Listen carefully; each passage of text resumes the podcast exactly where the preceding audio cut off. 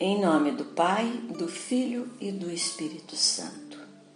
O Evangelho desta segunda-feira, da décima segunda semana do Tempo Comum, segundo São Mateus, capítulo 7, versículos 1 ao 5, nos adverte sobre o julgamento que costumamos fazer do outro.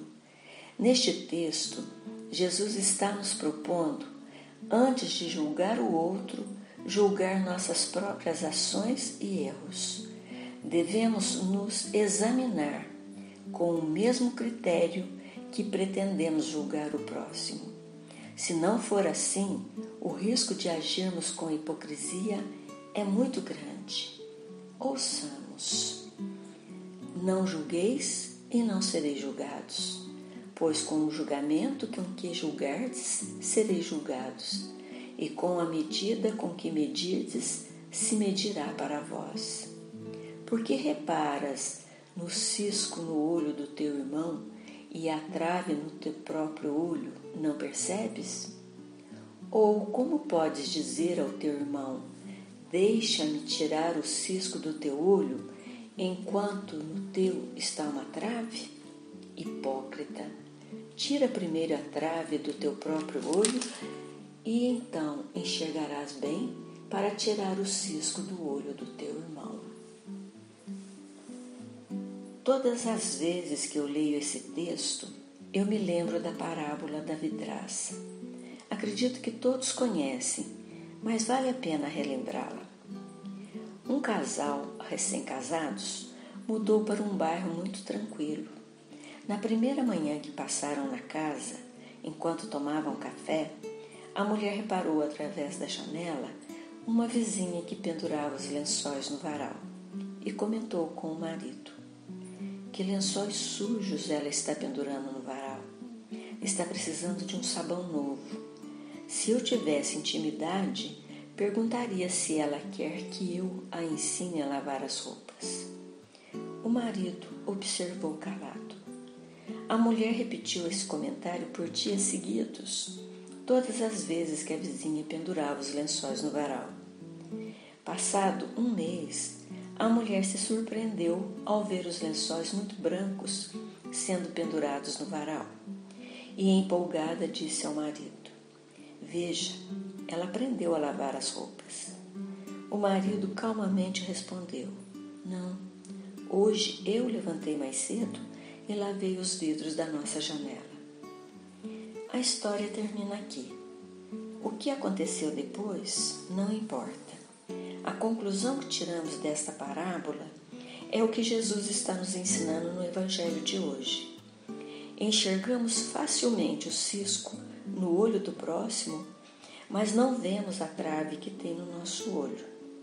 Antes de criticar o outro, devemos verificar nossos próprios defeitos e limitações. Antes de lançar qualquer comentário infeliz sobre os outros, devemos olhar primeiro para dentro de nós mesmos, observarmos se não é a nossa janela que precisa ser limpa. Jesus sabe como nos provocar. Vai direto à nossa realidade. Somos mais atentos às falhas do próximo do que às nossas. Isso porque a vaidade e o orgulho dificultam vermos nossa realidade, enquanto nos tornamos juízes do comportamento alheio.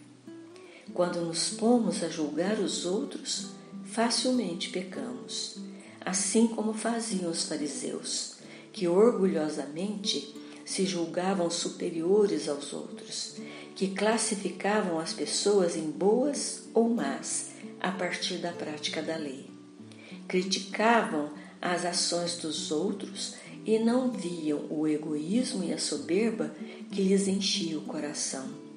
Não viam a pesada trave que os separavam dos outros e de Deus. Facilmente somos tentados a julgar os outros, mas Deus nos convida à misericórdia e à solidariedade. Ser misericordioso com todos e a não julgar ninguém.